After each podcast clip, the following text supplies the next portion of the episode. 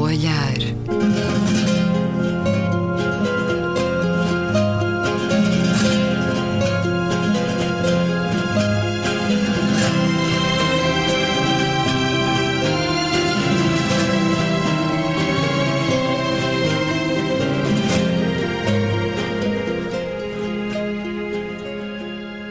Bem-vindos a Um Certo Olhar. Hoje, programa de revisitação do último ano de emissões com Luísa Costa Gomes, Anísio Franco, Bernardo Pires de Lima, Gonçalo Pereira Rosa, Luísa Schmidt, Gabriela Canavilhas e Luís Caetano. Muito obrigado por estar neste programa, Luísa Costa Gomes, que acaba de publicar a nova edição Vida de Ramon, Ramon Llull, esse nome que nos faz de imediato pensar na Catalunha. Antes, algo mais filosófico, que Ramon Llull também o era. À mesma hora que este programa está a ir para o ar, pela primeira vez, os Queen, a 500 metros daqui, cantam Wants to Live Forever. Pois isso fez-nos ir buscar um artigo recente que o Observador nos deu com o título Warren Buffett prefere a felicidade dada pela Coca-Cola à saúde dos brócolos. Warren Buffett, diz então o artigo, prefere o gosto, o prazer de beber este refrigerante do que os benefícios para a saúde de comer brócolos. Posição assumida durante uma reunião recente da empresa do milionário americano, sabemos que é um benemérito em uh, vários assuntos mas a declaração de interesses, ele é o maior acionista da Coca-Cola.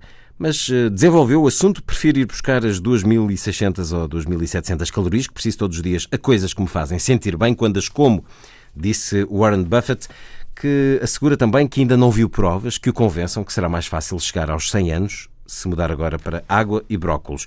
Uma resposta que hum, contornava uma pergunta incómoda colocada por um jornalista do New York Times que o confrontou com a discussão sobre o efeito de bebidas, como a Coca-Cola, na saúde pública, dadas as provas científicas de que este consumo de refrigerantes com açúcar contribui para a obesidade. Ora, entre os petiscos e a televisão ligada no lar do Bom Retiro aos 90 anos, pergunto-vos: esta obsessão de querermos viver até muito velhinhos pode conduzir-nos a uma vida menos prazerenta, mais seca, Gabriela Canavilhas? Bem, não há dúvida que viver é diferente de existir.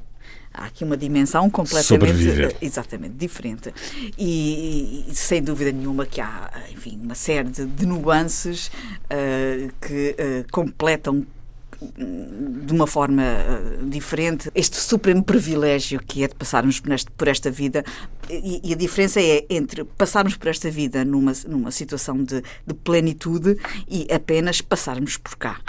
E, mas eu gostava só de lembrar que este senhor, uh, Warren Buffett, é riquíssimo. É muito rico. É muito rico. E, e é um bocadinho Portanto, já tem acesso vivido, a todas as tem 85 anos. Tem acesso a todas as, enfim, as felicidades que o dinheiro pode comprar. E além disso, ele já tem 85 anos. Portanto, ele pode dar-se ao luxo. falar de barriga cheia. de falar de barriga 85 cheia. 85 anos têm direito a tudo. Mal já não lhe faz nada. Mal já Faz, não lhe faz, faz. nada. Mas eu concordo inteiramente que a vida tem que ser vivida de uma forma, enfim, em grande plenitude.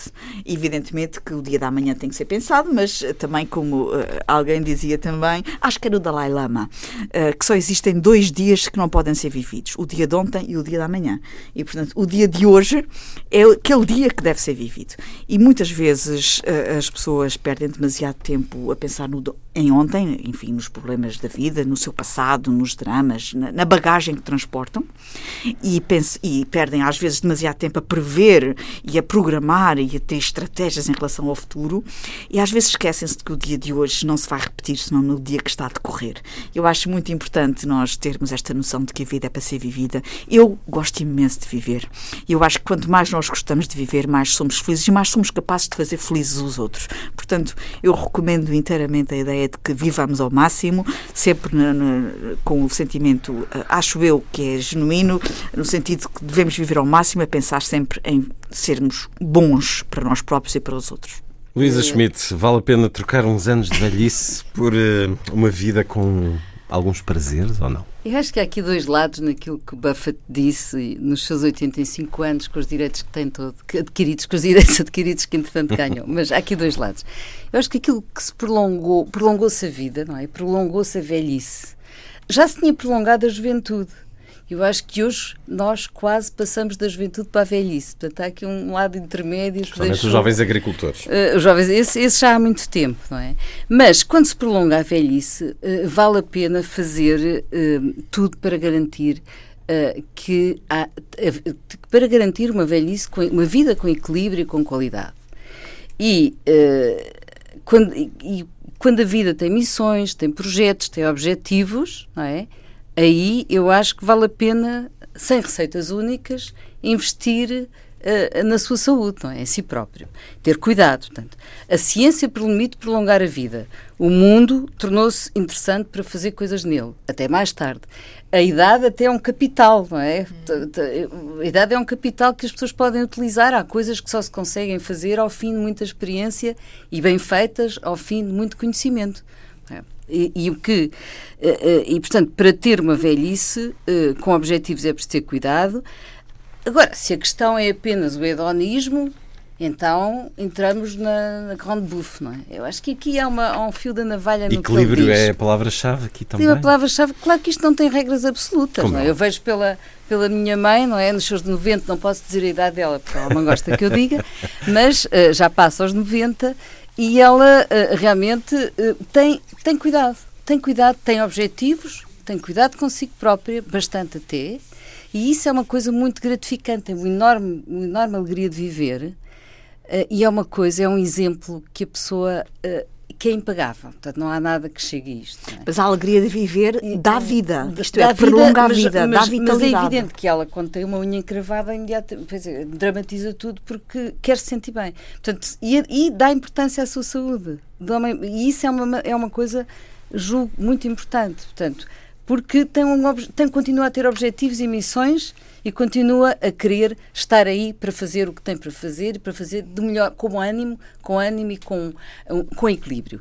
Agora, aí outro lado, agora o outro lado dessa questão, tanto do beber Coca-Cola, não beber Coca-Cola, é, é, é, que é um lado mais grave, tem a ver com aquilo que ainda hoje ouvi, uma campanha dos médicos de saúde de família, de família uh, uh, com os uh, relativamente aos cuidados com os açúcares e a obesidade. E, portanto, há campanhas mundiais para os problemas do açúcar, que vêm, muito deles, sabemos que vem escondido nos refrigerantes, isso é, isso Ai, é uma coisa é que acontece. É, mas eu não estou a dizer que não seja bom. É mas a parte melhor da refeição. Eu também sou golosíssima. Se nós passarmos duas... a vida a abdicar dessas coisas, mas não é abdicar. É como não é quer dizer, às tantas nós passamos não, uma vida não, sem a viver. eu não estou a dizer isso, nem penso longe de mim isso, que adoro doces e sou golosíssima.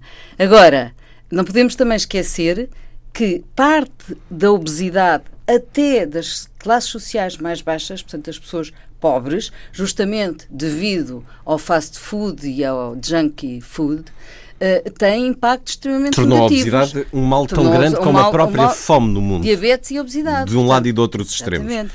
E, portanto, é preciso atenção ao que se publicita. Também não podemos esquecer a Obama. Ela fez uma grande campanha muito interessante até para, cada, para, para, cada, para, para a agricultura de proximidade e incentivou muito a mudança da dieta alimentar dos americanos e até a plantação uh, de pequenas hortas, tudo isso. Ela fez esse trabalho. Eu acho que isso é uma coisa que se deve valorizar e, portanto, não se pode passar assim por cima disto. Entre o equilíbrio e os extremos, Luísa Costa Gomes olha para a nossa sociedade como cada vez mais obcecada por esta vontade de viver mais e mais, uh, suprimindo muitas vezes uh, alguns eu, prazeres. Eu não sei o que é que significa viver ao máximo.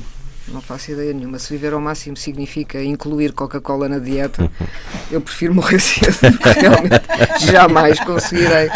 Portanto, não, não, nem sequer percebo muito bem o que é.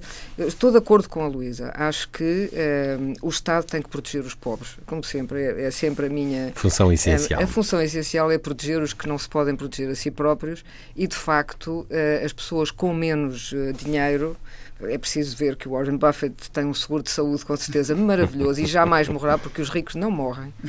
É, é preciso saber isso. Têm seguros de saúde e, e há maneiras de os manter em vida. Felizmente que, que, essa grande democracia há, há acaba por chegar. Eles conhecem maneiras de se manter em vida para sempre. Uh, feliz há, ou infelizmente. Há, há, há, loucos que já pensam nisso, em sistemas Exatamente, de. Há, criou, há, eh, criou empresas. Exatamente. Isso, por acaso escrevi um conto e andei a, andei a investigar essas, essas empresas que já congelam as pessoas. E olhava e para que, isso com um são... sentido de, de horror? Não. Não? Não. Tudo é possível, tudo é possível. Mas a Luísa sente que para mim sente que essa uma, que isso será a humanidade? Aquilo que eu tenho visto uh, e tenho a minha experiência ao longo deste envelhecimento e do envelhecimento dos meus pais é que todas as minhas ideias feitas sobre o que é viver uh, estão a ruir pela base. A vida quer viver. A vida quer viver, sempre. Uh, com Coca-Cola, sem Coca-Cola, sem manteiga, com manteiga, não interessa. A vida quer olhar para o sol e dizer deixa-me respirar mais um bocadinho. É, é, isso a única coisa que eu posso dizer. Estando Agora, disposta a prescindir de muito daquilo que habitualmente nós chamamos um vida. Um raizinho de sol? Sim. Talvez. Não, agora já não digo que não. Portanto, todas estas ideias feitas sobre a velhice e sobre, e sobre a morte e sobre a eutanásia, sobre, são ideias feitas, de facto. Caso a caso. Uh, quer dizer, a ideia de ter que viver ao máximo e para isso ter que comer muito e ser muito uh, muito pantagruélico não está, por exemplo, não está dentro da minha natureza, ou seja, eu, eu acho que nós somos muito vítimas da nossa natureza, até do nosso organismo, até do nosso corpo. Há determinados uh, organismos que não aguentam morcela. Não é possível. Por mais que nós queiramos viver ao máximo. Eh, depois, há que controlar a maneira como a morcela é feita primeiro, não é? Portanto, há que tirar o açúcar da Coca-Cola. E há pessoas que gostam muito do sabor, principalmente gelado, tem que ser muito gelado, que é para a gente não dar pelo sabor. É, realmente é, deve ser uma coisa maravilhosa. Não, e Warren Buffett tinha todas as razões e mais algumas para utilizar mesmo esta, esta ligeiríssima polémica para promover o seu produto, mas a verdade é que vivemos nesta sociedade que procura uh, a saúde e se agarra a todas as advertências que, porventura, os média também divulgam. Eu dizia-vos que só nas notícias do Google publicidade também é uma marca que não tem uh, pejo em se promover e em chegar a qualquer canto do mundo. Só nessas notícias recentes encontra artigos sobre os malefícios de ginásios, da solidão, do trabalho noturno, do sexo oral, do açúcar, da água com gás e da maquilhagem. Não é preciso, não é preciso estudos científicos para saber que isso tudo tem malefícios, não é? Ou pode eventualmente ter. Indo outra vez à Ou questão seja, do equilíbrio. Há, há é? realmente é? uma coisa terrível Uh, não sei se conhece já agora que estamos a falar de marcas. O John Oliver fez um, um, uma coisa extraordinária sobre os estudos científicos. uh, e quem conhece uh, a internet e navega na internet sabe que há sempre um estudo, Sim. ou vários estudos científicos que a apoiam determinada e o, e o seu contrário. E portanto aquilo o que cria, a meu ver, é uma atitude inteiramente paradoxal, não é, em relação ao tal conhecimento científico. De facto nós não temos nenhum conhecimento objetivo sobre a, a saúde. É? Mas sabemos que há que ter aquilo que os, o João Semana costumava dizer, bom senso. Ouvir o corpo. Como disse a Luísa. Esta semana tem estado. E, e é preciso ver em... também quem é que paga os estudos, que é uma coisa muito não, interessante. Os estudos são muitas vezes. Isso é a primeira coisa a fazer. É a primeira coisa, mas é extremamente difícil, complicado. Pois, de saber no fundo, quem financia. Da ciência. Quem, claro. E, Estas, agora, a vida não há receitas únicas. Estava outra vez a lembrar-me da minha mãe, nunca fez ginástica.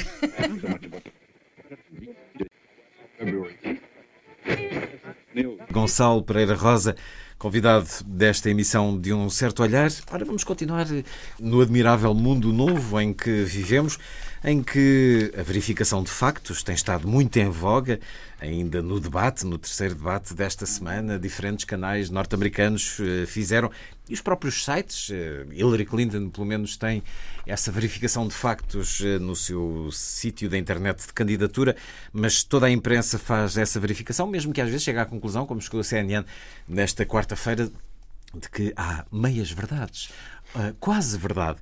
E é uma prática que parece instituir-se. E sobre isso, o Google veio esta semana dar o seu contributo a empresa anunciou que o Google News, o Google Notícias, tem uma nova funcionalidade que lhe permite verificar se os factos descritos nas notícias são verdadeiros ou não.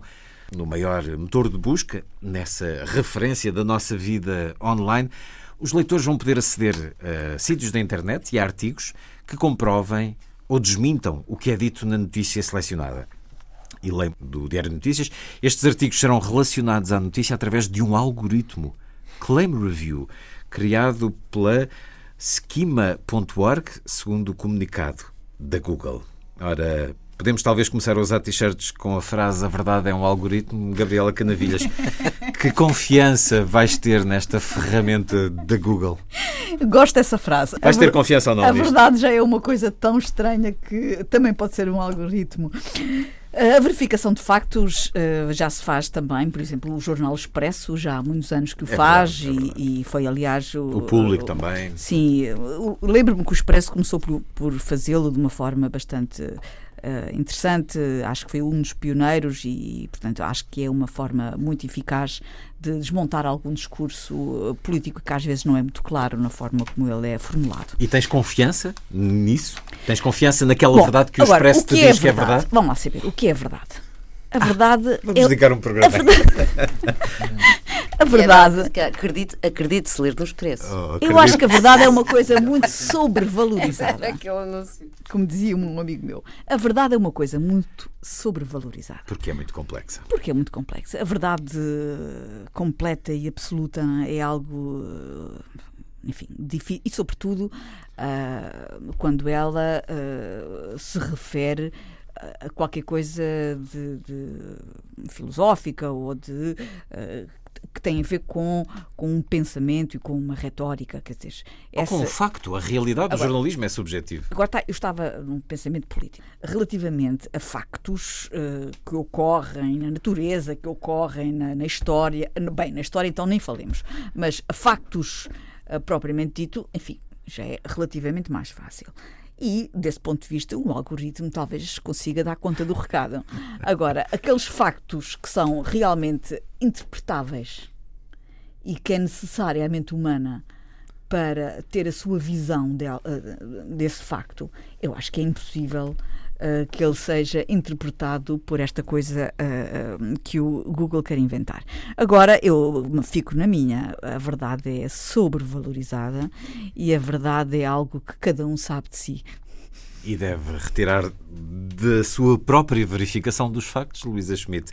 Ou há aqui alguma potencialidade? A verdade não, é, não é. Não é quer dizer, não é possível em absoluto que um algoritmo eh, nos faça uh, saber uh, cumprir essa função que a Google propõe. Mas uma ferramenta que reduza a incerteza à volta dos, dos factos é bem-vinda. É? Há factos discutíveis, há factoides, há, um, há um espectro de factualidade que pode ser verificada e houve uma altura até, se nós pensarmos, se nós recuarmos na história, julgo que houve uma altura até que estávamos quase mais vulneráveis a podermos de repente uh, enfiar todos um grande barreto. Lembram-se na rádio o Orson Welles quando ele faz aquela claro. invasão dos marcianos. Guerra dos Mundos, 1938, convence toda, aqueles, toda aquela gente que vive em Nova York que realmente, com aquelas descrições absolutamente extraordinárias que ele fazia, que, que os marcianos estavam a invadir e aquilo que gerou o pânico geral. Quer dizer, isso já não nos pode acontecer, essa já não nos pode acontecer, mas, mas ele, hoje, podemos... ele hoje usaria a internet Usaria a internet, mas também tinha que ir a... Ou seja, teria que ir utilizar vários mídias. Temos muitos Portanto, casos de internet. Esta talvez seja até a vantagem de termos várias possibilidades de verificação contraditória e nós podemos ir à procura de, eh, de, informação cruzada para perceber o que é que é verdade e o que é que não é. Hoje seria muito mais difícil ele fazer isso. Mas estamos vulneráveis a outras coisas, não é? E por isso acho, acho, que podemos, de repente, de facto, pode-se criar um, uma, como é que, uma, uma, coisa viral na internet onde de repente toda, todas as pessoas acreditem em qualquer coisa que não é verdade. Também pode acontecer. Mas não, não entendes Mas... que esta verificação do Google será feita precisamente a partir da consulta em quantidade Sim, e em credibilidade de, de fontes. Sim. Vamos fazer Mas- um exercício aqui no programa, só por 30 segundos. Digam-me todos um facto que seja verdade. Queres levar isto mesmo para a filosofia? Não, a sério, essa cadeira é azul. Não. Pense logo Sim. existe. Não, vamos lá encontrar um Estou facto que logo seja falo. verdade. Mas, Um facto que seja verdade maneira- e que não, que não tenha uma outra face. Um não, facto mas, que mas seja não verdade. é isso. Mas, mas realmente a, a verificação cruzada é cada vez mais importante. Não, aceita- não aceitaram o meu repto. Não, eu, não eu, eu respondi. Eu também. Mas tem- Gonçalo é que ficou ali intimidado. Fiquei intimidado, fiquei intimidado.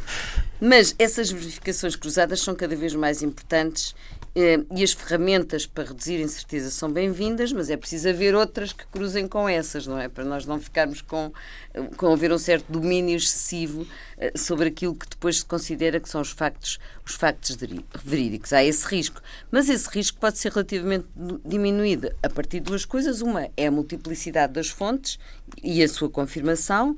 A diversidade da, da- a diversidade da, da informação é uma chave da democracia. É muito importante que haja diversidade, não é? E por outro lado, lá estamos outra vez nos receptores e na nossa capacidade de agenciamento para, como agentes, irmos procurar e cruzar informação. Portanto, não chega, mas é importante. Gonçalo, o Eu, seu eu, olhar. gabo, eu gabo o otimismo da Luísa porque não foi há muito tempo, foi há ano e meio, dois anos, que engolimos todos a história de um falso especialista da ONU que foi ao Expresso da meia-noite e havia depois- todos os dispositivos e ele aguentou-se durante três semanas. Três semanas, mas ao fim de três semanas é, é Sim, verdade. é mas verdade. três semanas a mais e Ao portanto Expresso da Meia-Noite e, e publicado no jornal e também. publicado Era um no artista. jornal e inclusive um- uma revista dominical de um, de um diário português tinha uma entrevista que depois conseguiu cancelar à boca da máquina. Eu teria publicado. Teria publicado, mesmo sabendo teria sido muito engraçado. Com um aviso. Exatamente. Um- duas ou três notas sobre este tema. Em primeiro lugar, em Portugal também nós tivemos a nossa Guerra dos Mundos a uma escala muito É reduzida. verdade. Matos Maia. Matos Maia, ah, na década de 60. Ainda levou uma valente reprimenda da PID. Exatamente. Porte-se exatamente. bem, veja lá, volta a fazer isso. e Exatamente, vai- ver o exatamente. que lhe acontece. E o próprio Carlos Cruz conta na, na sua biografia que houve o ataque à noite dos pirilampos e pôs não sei quantas verdade. pessoas É na- Serra de Sintra à procura de uma mancha de pirilampos que nunca mais vinha. Portanto, não é inédito em Portugal. Eu diria só, em relação a esse tema, eu não tenho nenhuma expectativa da vinda da Google ou das ferramentas que a Google se propõe lançar. Até porque eu diria que há muito mais numa notícia do que só a proposição de falsidade ou verdade, e essa é, é- Tudo isso já não é verificável. A escolha dos temas, a escolha de quem fala, a escolha do enquadramento, a escolha do destaque, se é no- na abertura do telejornal ou no meio, influenciam muito mais, na medida em que sugerem as tais prioridades, do que propriamente as proposições que podem ser validadas ou não por um algoritmo da, Google. Eu vou, estou curioso. Na, há cerca de que 10 perceber dias a num, capacidade que eles têm de fazer isso, não é? porque no fundo sim, há, há uma percentagem das notícias que é verificável de, os dados meramente brutos esses sim, se, se não forem rigorosos podem ser validados Consegue antecipar como é que isto será feito? A minha única conclusão é isto: é consultar em quantidade e em credibilidade de fontes. De resto, soa-me quase tão eh, possível como a tradução automática. Exato, Que se faz, exato, mas se exato. faz cheia de erros, não é? é, é uma boa é imagem preciso é uma boa é uma boa imagem é uma boa imagem Uma exato. revisão sobre isso, não é? Ah, sim, sendo que no caso da verdade é, é mais difícil. De qualquer maneira, vem aí um mundo novo. Nós tivemos no início do mês, cá em Lisboa, numa uma palestra da Universidade Nova, um especialista da PC Magazine, que nos veio falar das robot news, das notícias já escritas por computadores com base na informação que já está na internet. Um relatório de contas hoje em dia pode ser escrito por um computador e quem diz um diz 400, já sem intervenção humana. Os dados são os mesmos. Portanto, os dados são vão variando, mas as premissas sobre as quais assenta a notícia são iguais.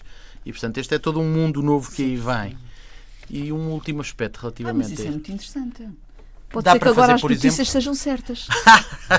Dá para fazer, por exemplo, com resultados desportivos. Está feito o template, é inserir os dados de cada jogo, mas o computador já escreve a notícia. Ele vem-nos falar desse mundo novo que é um bocadinho assustador. E um último aspecto que me parece importante: nunca se fez tanto fact-checking como nestas eleições recentes americanas. Um dos candidatos tem sido sistematicamente Deixa-me adivinhar qual. Vou deixar a imaginação. Mas tem sido sistematicamente apanhado em contradições e, no entanto, não parece fazer muita diferença para o eleitor. A questão é se verdadeiramente nós, e quem diz nós, diz sociedade, queremos mesmo ou valorizamos mesmo a falsidade ou verdade daquilo que nos é transmitido ou se nem sequer isso o é outra integramos. questão. Não, isso, mas, Isso é isso- mas questão. essa é a grande questão. É a grande- Bernardo Pires Lima acaba de publicar na tinta da China Putinlândia e nos ensaios da Fundação Francisco Manuel dos Santos Portugal e o Atlântico. É claramente uma das mais bem informadas e conhecedoras vozes no que a política, a geopolítica diz respeito. Por isso fico muito contente por ter nas mãos um livro otimista. Ah, não, não é frequente nos livros que olham a realidade dos nossos dias encontrá-los.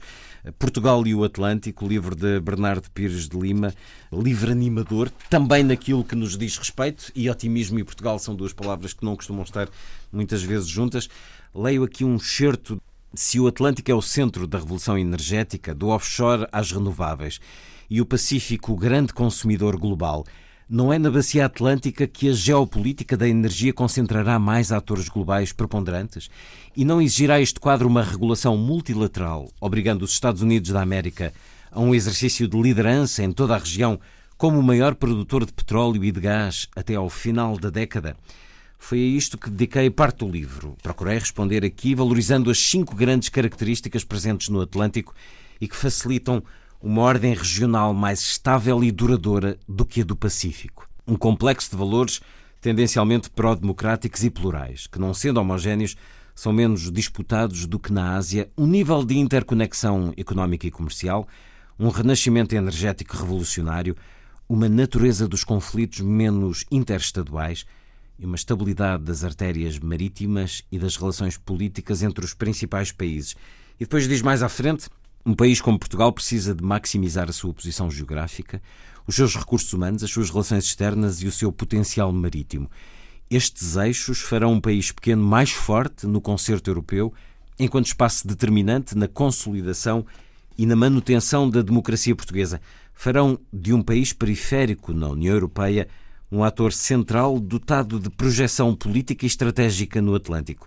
Farão de um país virado para a história atlântica e para o seu potencial presente e futuro um pivô geopolítico e económico, aliando relações culturais com a África, a América Latina e a América do Norte às valências comerciais, energéticas, logísticas e securitárias que emergem na região. As notícias da morte do Atlântico podem ter sido manifestamente exageradas. Certos deste Portugal e o Atlântico de Bernardo Pires de Lima uma mulher do Atlântico, Gabriela Canavilhas. Como é que olhas este resumo do que Bernardo Pires de Lima pensa? Nós vivemos uh, tantos anos voltados para o Atlântico, numa perspectiva que depois até veio a, a, ficar fora de moda a ideia, a perspectiva ultramarina. A própria expressão ultramarina estava conotada com um certo colonialismo. E quando nos voltamos depois para a Europa, a Europa é essa que, de alguma maneira, nós próprios também andamos voltados contra a Europa durante 40 anos, mas quando nos voltamos para a Europa, de certa maneira, houve quem achasse que uh, negligenciamos o nosso lado uh, atlântico. E esta perspectiva de repensarmos agora, uma vez que a Europa uh, dir-se-á um, não só que está em crise, mas que uh, já tem pouco a oferecer-nos.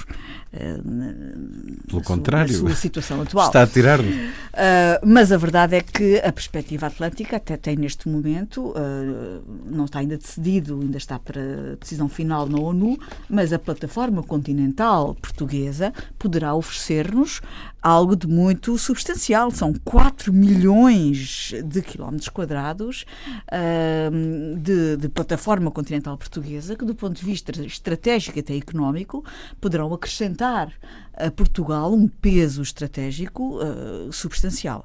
Esta foi uma proposta que foi entregue na, União, na, ONU em 2009 pelo Estado português e que nos últimos quatro anos teve um bocadinho a marinar, mas neste momento já está outra vez uh, uh, em andamento e as decisões finais estão, enfim, para muito breve.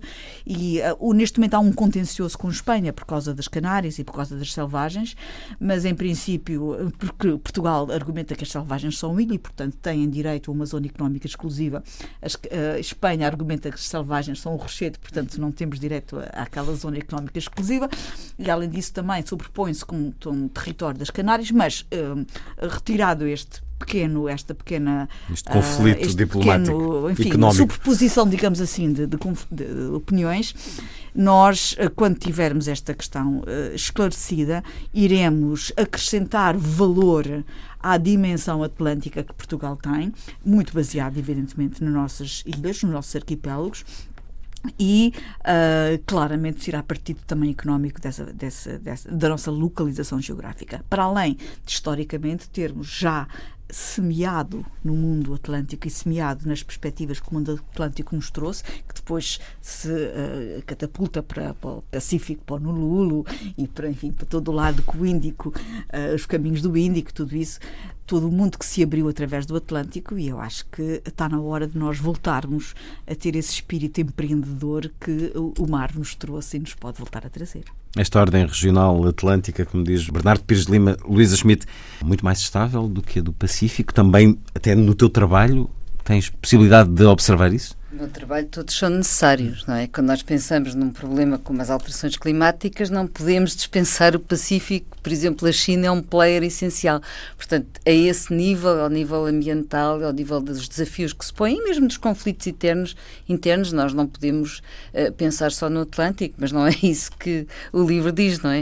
Uh, uh, temos mesmo que pensar globalmente e temos mesmo que contar com outros centros de decisão que anteriormente não havia e que estão ligados ao Pacífico, sem dúvida nenhuma, e outras partes do mundo.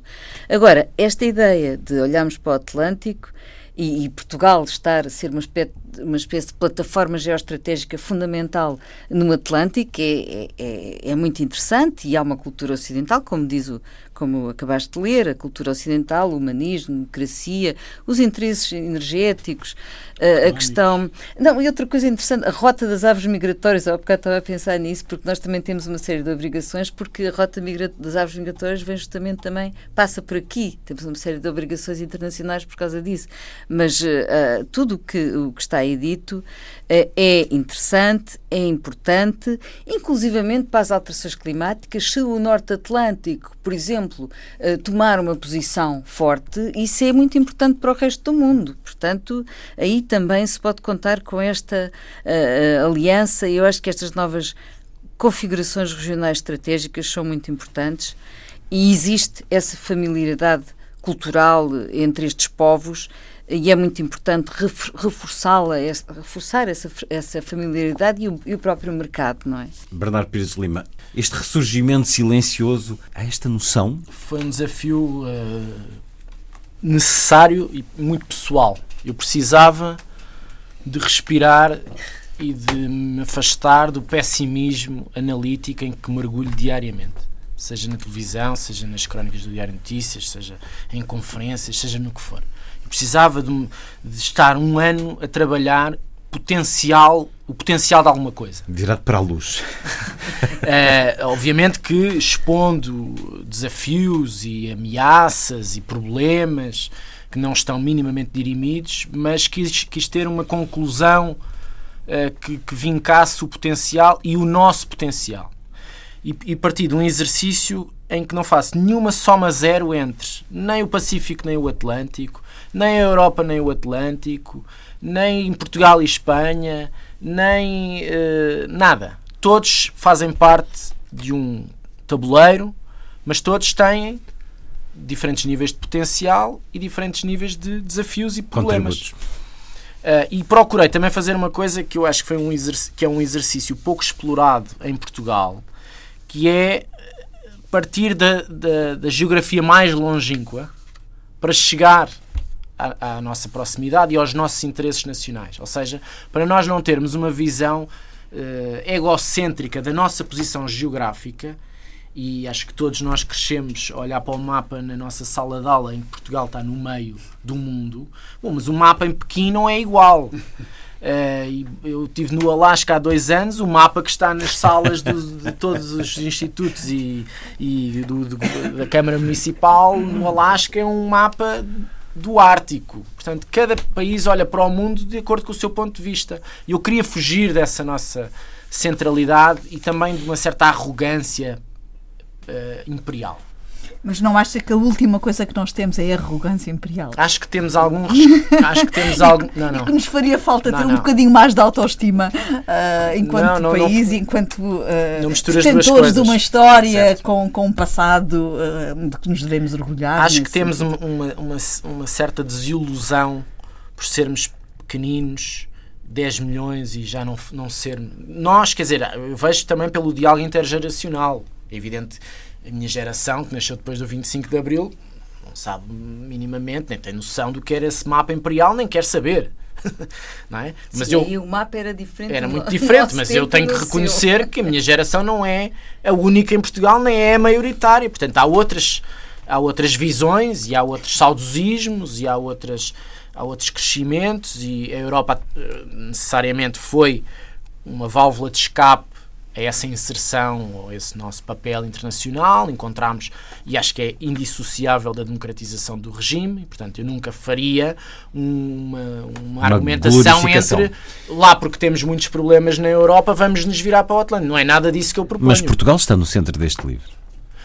Eh, não. O Atlântico está no centro deste livro e nós somos um país atlântico.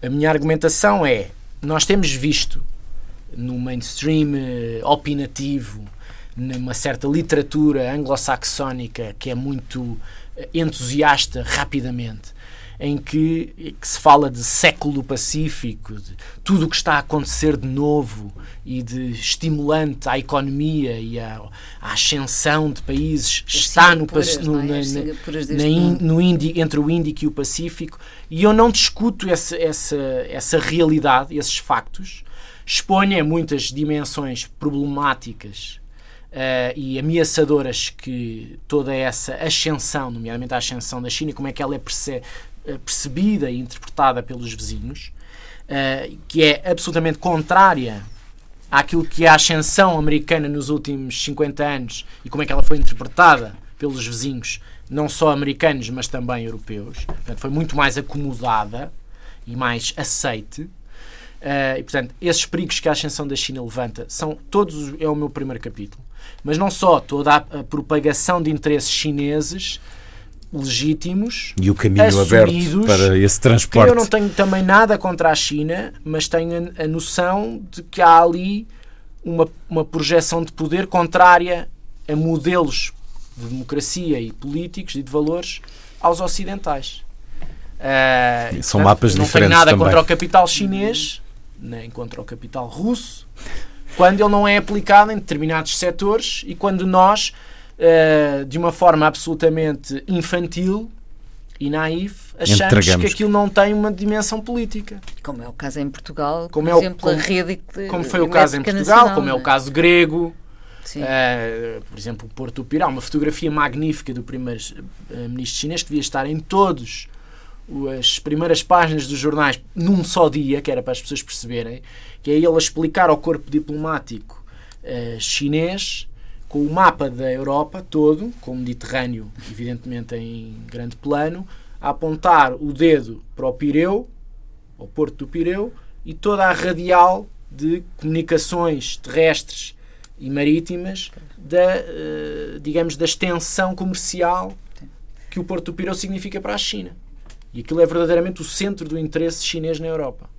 Eu não tenho nada contra uh, haver eh, China na Europa nem no mundo, mas há um preço a pagar político e do ponto de vista de, do, do deve e do haver. E foi um erro, por exemplo, a rede elétrica nacional? Na minha opinião, foi um erro. Qual, eu, e, e, qual, o, que é que, o que é que vamos pagar por não, esse erro? Vamos ver a longo prazo, não há ponto sem nó. Nem não, Os regimes não dão ponto sem nó. E nós, em relação às redes, eu acho que as redes nunca deviam ser privatizadas. Se fosse para nunca, quem fosse. nunca. Aliás, só, só este parênteses neste programa. A, Inglaterra privatizou no tempo da senhora Thatcher as redes ferroviárias e teve que, e teve que voltar, voltar a, a nacionalizá-las porque não havia investimento. as redes, as, redes são, as redes são estratégicas são interesses dos Estados, não podem ir para mãos de privados por causa do investimento, não podem dar, dar os lucros que os acionistas pretendem. Mas isto era um Deixe-me deixe apenas só valorizar um pouco o Atlântico, que é o segundo capítulo. Um, e eu também não tenho nenhuma visão romântica sobre o Atlântico. Não é o sol na Terra. E eu nem, nem procuro valorizar aquilo que normalmente é valorizado na nossa relação com os países do Atlântico. Eu não, eu não dou uh, muita relevância, por exemplo, à língua portuguesa enquanto vê como, como tem sido dado que eu acho que é eh, muito interessante, tem um potencial grande, mas é, tem sido trabalhado de um ponto de vista de um amadorismo profundo. Eu não quis valorizar as dimensões tradicionais. Eu quis foi elevar ao debate as questões puras e duras da política internacional do Atlântico e contemporâneas. O comércio, nomeadamente aquilo que está a ser discutido em termos de acordos comerciais, e portanto nós tomarmos a primazia da reescrita das regras do comércio internacional. E isso é muito importante, porque nós não podemos ir por padrões que a China quer, nem por padrões que a Rússia quer. Nós temos que saber Os padrões que as multinacionais e que as multinacionais quererão. E esse é o risco. há esse risco, eh, e por isso é que eu digo que eu não quero nenhum tratado à pressa, nem acho que ele vá acontecer a breve prazo. Acho que há aqui uma oportunidade, e por isso eu falo sempre muito potencial. O potencial, há muitos, muitos destes debates do Atlântico não estão minimamente encerrados. Como é que se faz, como é que se transformam grandes produtores de energia? Os Estados Unidos, neste momento, são autossuficientes em gás, 95% do que, do que produzem consomem. E, a economia é uma mais economia e, é uma- e a economia é uma economia já e potencialmente gaseificada. Eh, as energias renováveis têm um potencial enorme, nomeadamente no Brasil, eh, em Marrocos. Eh, Pode-se equilibrar aqui o, o menu energético nos países de uma outra maneira, se houver também aqui uma plataforma entre o Atlântico Norte e o Atlântico Sul dentro da regulação, da exportação e haver aqui, porque há estabilidade de linhas comerciais, porque há estabilidade de- relações diplomáticas, porque não há congestionamento que há na Índia com os canais e aqueles estreitos todos, porque não há tensões de soberania entre as grandes potências como há na China, entre a China e o Japão e a Coreia do Sul e a Índia, etc, etc. Temos aqui um potencial de calma, de estabilidade e de uma certa harmonia política convém potenciar e aproveitar. Eh, É evidente que está, os pontos de interrogação estão sobre como é que os líderes, depois de vários ciclos eleitorais que nós vamos passar, vão exercer o seu poder. E eu, eu discuto também isso, e de certa maneira este livro e o do Putin são, podem encaixar. Agora, não faço nenhum jogo de soma zero entre os nossos interesses europeus e atlânticos. O que eu quero é, é que a nossa política externa seja uma política externa sólida. Ou seja, e que não seja que tenha estabilidade, firmeza, firmeza, que não que esteja sujeita temos várias ameaças a e uma condicionar política externa não pode estar sujeita a eh, pedidos de bancarrota. E, portanto, nós virarmos completamente agulhas Hum. de um momento para o outro. Não pode estar eh, alicerçada em eh, pilares muito pouco eh, oleados, como é o caso da nossa relação com os Estados Unidos, que foi durante 30 anos ou mais, quase exclusivamente com Através base das na lajes. defesa. E isso é muito pouco para uma relação que deve ser estrutural para qualquer país atlântico, é com a potência liderante. E depois precisamos de, de, de redimensionar e potenciar mais uma vez aquilo que nós temos de bom, que são recursos humanos, que é estabilidade interna, como poucos países da Europa têm, eh, harmonização linguística, étnica, religiosa, de, de- de território, um- um série, uma série de padrões competitivos e comparativos com outros Estados europeus que fazem de nós um país muito interessante. Não só pela posição geográfica, mas por essas características todas. Até por contraponto, embora isto não possa ser nunca assumido do ponto de vista político, com Espanha, que é, não é nosso rival em termos de estatuto, mas rivaliza em muitos destes, destes teatros, em interesses económicos, em projeção de capacidades empresariais, etc., connosco, diretamente.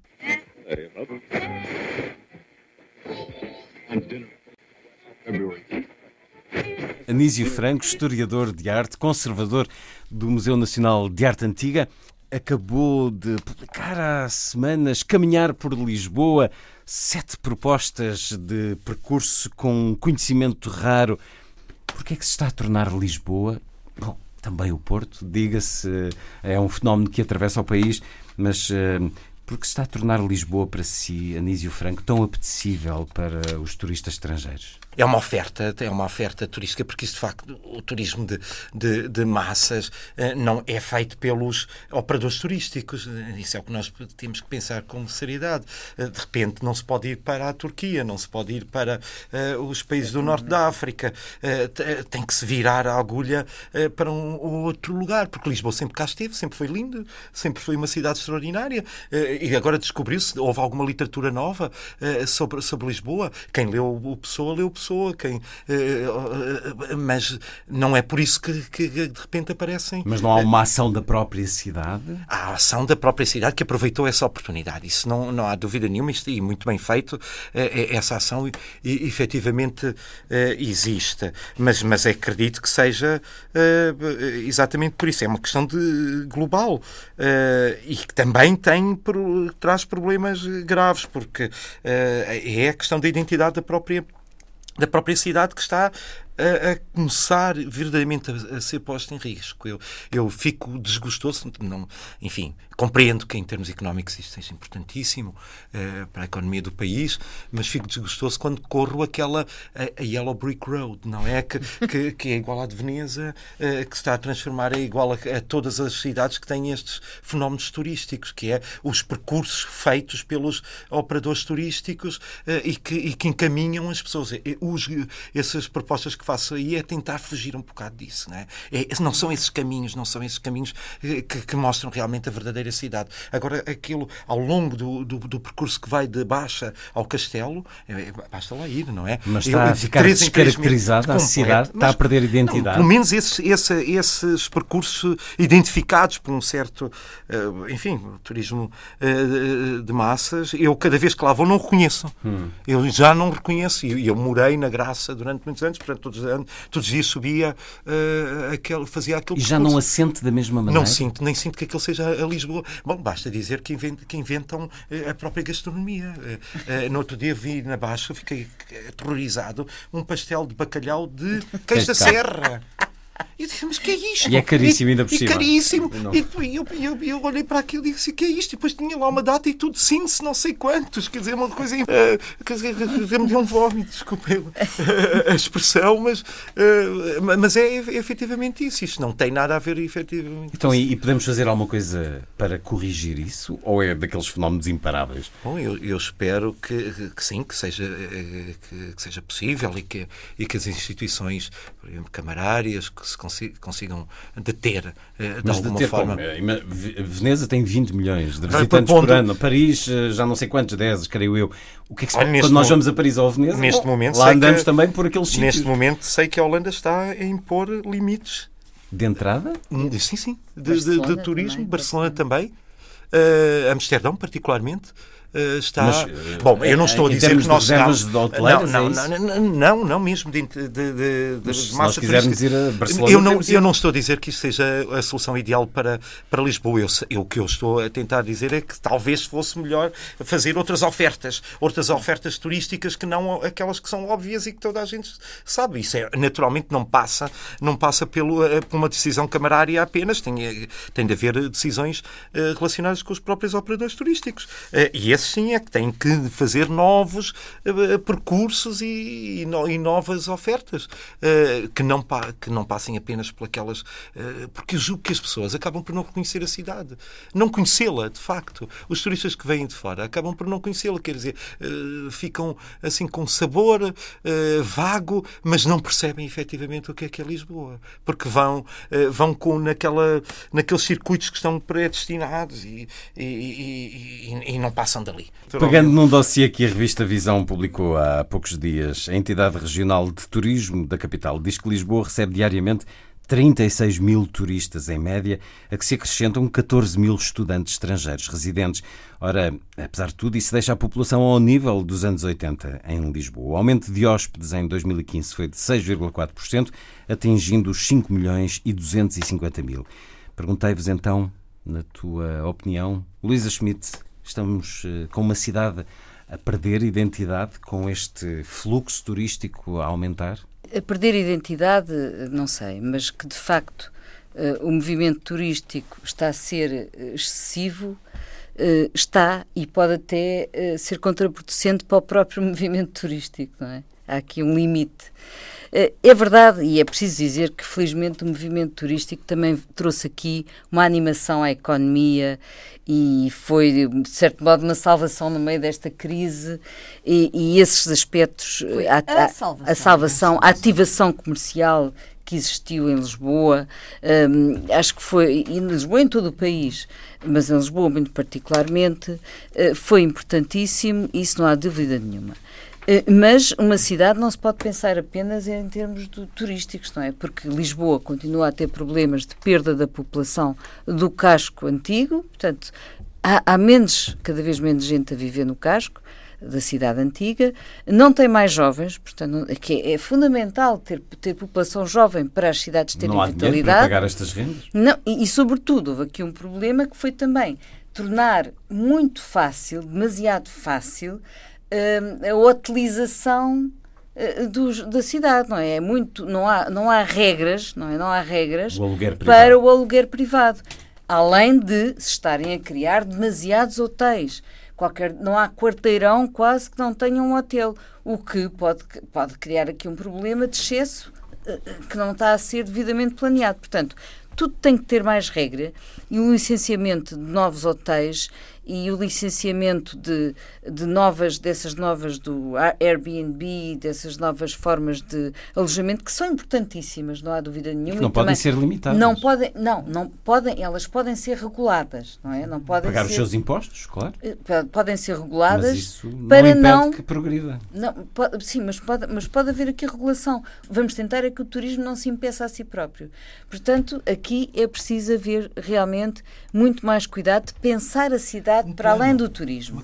Um e pensar a cidade, eh, não, não lutar contra o fenómeno de, chamado da gentrificação, que é esse que afasta a população antiga, a população uhum. e a população nova, nova, portanto, a população que quer viver no centro da cidade é afastada. Eu volto a falar nos casos de Veneza e de Paris. Nós temos esses exemplos que eu não vejo que tenham conseguido suster esse fenómeno. Paris é turístico. capaz de ser das cidades mais interessantes, com mais capacidade de integração do seu é turismo, porque criou, planeou, tem uma escala eh, é, muito é, é uma cidade muito grande e conseguiu realmente uh, fazer uh, lidar muito bem Mas com os, esse os fenómeno, parisienses não tiram com isso. esse fenómeno não sei se dizem ou não, não vi nenhum Os inquérito sobre acham, isso. acham Olha, insuportável outro, Paris outro, em agosto, Outro em inquérito que eu, não vejo, que eu não vejo que seria muito interessante é justamente perceber o que é que o turista sente quando há excesso de turismo. Porque isso também começa a ser, pode Mas começar isso a ser sabemos um nós problema. como turistas, não é? Não, cá, eu estava a falar de Lisboa. Sim, mas, mas nós temos a experiência lá fora. Sim, mas, mas era importante fazer também, em, em, em, fazem-se tantos estudos sobre Lisboa, é interessante perceber se, os turismos, se o, turismo, o turista também não está a sentir já esses excessos, portanto, esta passagem do 8, do 8 para o 80, não é? Que é o que aconteceu e que tem a ver com esse fenómeno da procura eh, de, do, do, Portugal em detrimento dos países do Norte de África e evidentemente que isso está completamente relacionado. Por exemplo, os franceses nunca cá vinham, agora isto está cheio de franceses, porque tinham esses mercados do, do Norte de África e que deixaram de ter pelas razões uh, tristes que sabemos.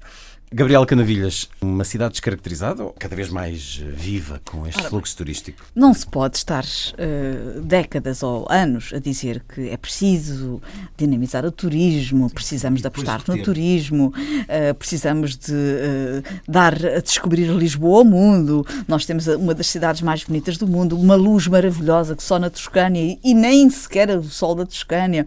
Nós realmente temos uma cidade absolutamente maravilhosa e queremos partilhá-la com mundo. E queremos muitas vezes, e queixamos muitas vezes, que poderíamos uh, ter uma dinâmica muito mais intensa. E agora, quando a temos, uh, não, não podemos passar a vida a dizer que temos a mais. Bom, uhum. a verdade é que nós conseguimos, nos últimos tempos, a mercê também de, de, contingências externas, já aqui foi dito e bem, uh, houve uma redução significativa nos mercados já muito bem estabelecidos no Norte da África, que, mercê, enfim, das contingências que sabemos, foram reorientados, digamos, os, os, os, turistas aqui para, para Portugal e para a Espanha, e, portanto, houve uh, esse fator. Mas também houve outros. Houve uma aposta grande na, na divulgação uh, lá fora e uh, também ajustes que ao longo dos últimos tempos Lisboa se tem vindo a fazer. Uh, foi dito aqui, enfim, várias alterações que Lisboa foi sofrendo, todas elas muito interessantes, que fizeram com que Lisboa se fosse abrindo ao exterior, se abrindo nas esplanadas, se abrindo nos parques. A grande transformação da Praça do Comércio foi algo que transformou radicalmente a cidade de Lisboa eh, e tornou-a muito mais capaz de receber visitantes e de fazer circular as pessoas. A Ribeira das Naus também já e está em curso neste momento uma série de obras que também vão melhorar e vão torná-la muito mais ágil. E é evidente que essas obras, enquanto elas decorrerem, vão irritar imensas pessoas, já nos irritam a todos nós, mas eh, há que ter calma, as obras vão chegar ao fim e vão tornar Lisboa melhor. É para isso que as obras são feitas. Mas isto tudo para dizer o seguinte. É importante, de facto, que Lisboa uh, compare uh, e, bem, e, compita com, com uh, importantes focos de, de, de, turísticos internacionais, porque o turismo é um dos maiores exportadores nacionais e, são, e é muito importante para a nossa economia. E, e tudo isto é importante. Agora, dito isto, concordo inteiramente com o que aqui tem sido uh, dito, que é necessário uh, cuidar de não estragarmos a galinha de ovos de ouro, isto é, sabermos compartimentar uh, algum, por exemplo, agora falando de cultura e falando de monumentos, temos aqui um especialista. O caso do, do Mosteiro dos Jerónimos, por exemplo, que é uh, um dos, se não o mais visitado do país e que tem sofrido e de que maneira, com, uh, não só com o assédio, com as filas e com os caminhonetes e com os milhares de turistas, uh, e foi necessário impor regras duríssimas. Eu lembro-me, enfim, no meu tempo, as regras duríssimas que foi necessário impor para limitar o número de visitantes por dia e, e, a, e, a, e a, luta difícil que foi preciso travar com as associações representativas do, do, do, dos agentes turísticos, dos operadores turísticos turísticos. Portanto, há de facto aqui uh, em curso, há muitos anos, não é de agora, uh, iniciativas uh, no sentido de ir domesticando, digamos assim, regulando. Re regulando, que é uma palavra muito mais politicamente correta, a forma de ir condicionando alguns desmandos que enfim, que, que, o exagero sempre traz nestas coisas. E eu não tenho dúvidas que se vão encontrando, uh, e a poeira vai baixar, e se vão encontrando formas de tornar uh, Lisboa mais cuidada e protegida de multidões mas venham elas, quer dizer, nós precisamos de ter muita gente cá. Agora, por exemplo, um dos fatores muito uh, disruptivos, digamos assim, da nossa dinâmica, das nossas rotinas na cidade, são os navios de cruzeiro. Quando os navios de cruzeiro, uh, e quando há mais do que um, ou dias em que há muitos, ou não, uh, períodos em que há muitos, uh, eles trazem, como sabem, muitos milhares de pessoas e que irrompem em Lisboa ao mesmo tempo. E nos mesmos sítios, nas mesmas lojas. Não, e, e nestas viagens. terminal que é muito é, discutível a localização. Claro. Certo, e naquelas viagens organizadas de uma maneira uh, muito compartimentada e tudo isto uh, realmente tem que ser pensado, mas tem que ser de acordo com os agentes que estão no setor, isto é, com os, os agentes turísticos têm que estar organizados e articulados com a Câmara, com o Ministério do, da Cultura, nomeadamente, porque tem aqui um papel importante na articulação com os seus monumentos e tudo isso. Mas eu não queria uh, enterrar este tema sem falar no resto do país. Uh, e, e, certamente o convite que este livro uh, do Anísio uh, traz, eu vou aceitá-lo, porque eu quero conhecer melhor Lisboa. Eu acho que nós, os residentes, precisamos de conhecer melhor a nossa cidade. Descobri-la. Eu, eu, há mil coisas que eu não conheço bem de Lisboa e esse livro vai-me ser muito útil. Nós que vivemos cá, não digo lisboetas porque eu não sou lisboeta, mas nós que vivemos cá há muitos anos, há muitas coisas que precisamos de conhecer melhor. Agora, há muito mais no resto do país que está a beneficiar desta grande grande uh, onda de visitantes. Há muitos locais no país, o Norte, o Porto, por exemplo. O Porto tem tido uma movida extraordinária. O Porto uh, uh, reanimou-se de uma forma muito, muito concreta. É um fenómeno semelhante a Lisboa. mas com grandes ganhos para a população do Porto. Grandes ganhos, não só económicos, também de multiculturalidade. Tem a ver com também, também de bases aéreas, de cosmopolitismo. o cosmopolitismo faz tanto bem a qualquer sítio, a qualquer população porque esta, este intercâmbio de culturas e de, de mentalidades uh, é absolutamente fundamental. E não esquecer que o nosso país tem, de facto, uma oferta extraordinária em vários domínios, não é só do, nível, do, do, ponto de vista da natureza, mas tem muito do ponto de vista cultural e nós temos centros, aliás, uh, uh, cidades e monumentos património da humanidade espalhados por todo o país que são realmente ícones que uh, todos eles têm tido e são, e é necessário direcionar os, os turistas de Lisboa e do Porto e saber reencaminhá-los para o centro do país, para Évora, para tantas áreas, para Coimbra, eh, enfim, para Setúbal, que tem sítios maravilhosos do ponto de vista patrimonial. Enfim, é necessário, sim, concordo com tudo quanto tem sido dito, mas não vamos uh, queixar-nos de ter turismo a mais. Venha ele, porque não, faz parte desta dinâmica e desta grande. Uh, da volta que, que, que, que o mundo dá, que é o turismo vem de Tour, da Grande Tour, que era esta, esta a volta da aprendizagem da maturidade dos jovens no século XIX, que depois de saírem da, da sua escola, da, da academia, faziam a Grande Tour para consolidar e terminarem a sua, a sua, a sua formação pessoal. E, portanto, chegamos então agora a esta fase em que a formação é feita e bem com a, a, a visita pelo mundo. Turismo com inteligência, é isso estávamos Só aqui a isso. falar, não é? Todo Exatamente. turista. Eh, Porque Eu- é isso que é mim, até preciso. acho pouco. Neste- Não. Acho que, que Lisboa tem muito mais. Tem é muito mais para dar. E não apenas aqueles os pequenos circuitos que lhes dão eh, e, E que ficam e, que- e, e interrompem e são restritos. Programa de revisitação do último ano foi um certo olhar com Luísa Costa Gomes, Anísio Franco, Bernardo Pires de Lima, Gonçalo Pereira Rosa, Gabriela Canavilhas, Luísa Schmidt e Luís Caetano. Em nome de todos, a si, os desejos de um excelente ano.